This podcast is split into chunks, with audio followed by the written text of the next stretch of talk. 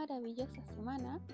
En esta ocasión vamos a hablar de un juego un poco nostálgico para algunos, de los cuales me incluyo, y al mismo tiempo moderno, porque acaba de publicarse en diciembre pasado su remake. Estoy hablando de Final Fantasy VII Crisis Core. Para muchos este es un juego un poco desconocido.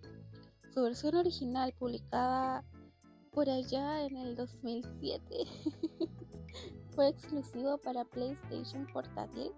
Sin embargo, pese a ser una versión portátil, fue un juego increíblemente ambicioso para este tipo de consolas.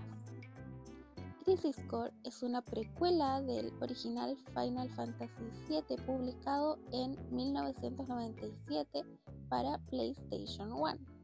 Y acá se nos narra la historia de Zack Fair, un joven soldado de segunda clase de la organización Shinra, cuyo sueño es ser un soldado de primera clase y así mismo también un héroe a lo largo de la aventura iremos conociendo el pasado de algunos de los personajes de este Final Fantasy, mientras una serie de acontecimientos llevarán a Zack a un camino lleno de descubrir nuevas cosillas y traiciones. Sin embargo, indagar en la narrativa del juego puede decir que estamos ante una historia de un personaje, por así decirlo, víctima de las circunstancias. Em, que trata de sobrellevar todos los problemas que llegarán a él de la mejor manera. Poder salvar a todos, si es posible. Un verdadero héroe para al final aprender de la peor manera que no siempre podemos obtener este objetivo, ni tampoco poder salvarnos a nosotros mismos. En cuanto al apartado jugable, este Final Fantasy tiene una mecánica de hack and slash que se distanciaba mucho de lo típico de esos años del 2007, pero que se asemeja mucho al actual rumbo de la serie. Cuando entramos en combate nos eh, entramos con escenario cerrado, sin embargo podemos huir de los enemigos si queremos evitar un enfrentamiento, eh, pero no cuando nos toca un combate con los jefes. Poseemos inventario de objetos, eh, opciones, al mismo tiempo la posibilidad de usar materias que nos permitirán poder utilizar poderes mágicos como fuego o hielo. En síntesis es un juego muy fácil de jugar pero al mismo tiempo a algunos les puede parecer extraño ya que los ataques más poderosos como los de límite dependen de una ruleta de la suerte, la que tiene por nombre OMT. Básicamente todos los ataques poderosos en conjunto con las invocaciones y el subir de nivel aparecerán en el OMD. Cuando la ruleta coincida en algún número, Zack podrá subir de nivel o usar un ataque de más poder. En principio este esquema puede ser incómodo para algunos ya que da la sensación de que no tenemos el control completo del personaje, pero no es más lejos de la realidad el OMD está más o menos balanceado, así que subir de nivel, por ejemplo, toma más o menos el mismo tiempo que tomaría en otro Final Fantasy. En cuanto a la duración, em, ronda entre 20 a 30 horas, puede extenderse un poco más dependiendo cuánto tiempo invirtamos en las misiones secundarias, aunque estas tampoco son de mucha duración.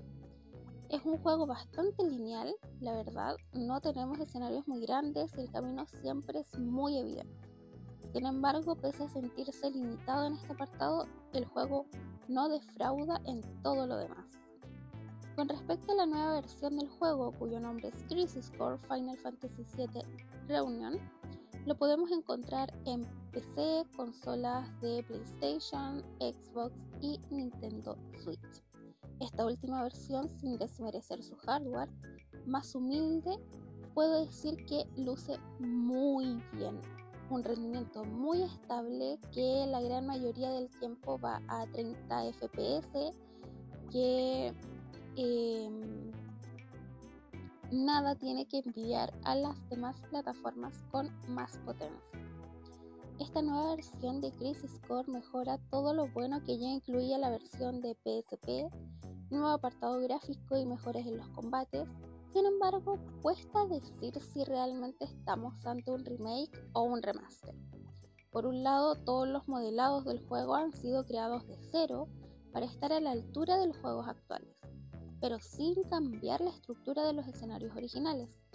La música es exactamente la misma.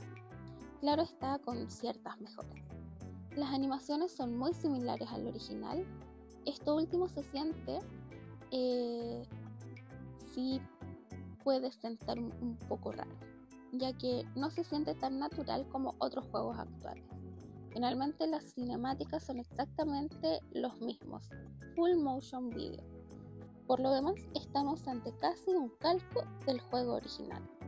En cuanto a los combates, tenemos combates mejores, mejor efectuados ante lo visual y una cámara con un margen de visión más amplio. En mi opinión personal, cuando fue anunciado este esta nueva adaptación me puso muy feliz, casi ni me lo creí. Crisis Core es uno de esos juegos que te marca, y así ha sido por mucho tiempo. Tuve la posibilidad en mi viaje al Tokyo Game Show poder probarlo varios meses antes de su lanzamiento, aunque tuve que esperar más de una hora para poder probarlo y al final apenas jugar unos minutos pude revivir esos sentimientos que me tocaron tanto cuando lo jugué en PSP años atrás. Finalmente, para aquellos que no pudieron jugar su versión original, recomiendo mucho hacerse con esta versión, incluso si nunca han jugado Final Fantasy VII. Mi recomendación si tienes una Nintendo Switch es la versión ideal a comprar. No difiere tanto de las demás versiones, así que no vas a sentir que estás jugando una versión inferior mientras, mientras tienes la posibilidad de llevarlo donde tú quieras. Ojo, les tengo que advertir, este juego tiene un final muy emotivo, así que váyanse con cuidado si son emocionales em, como yo, porque no es fácil de superar.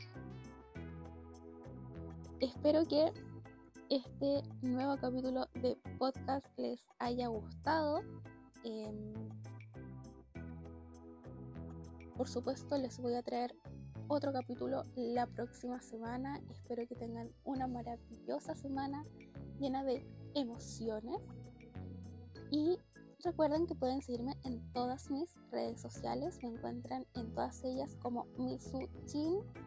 Y eh, está arriba en YouTube el canal del gameplay de Crisis Core por si es que les interesa.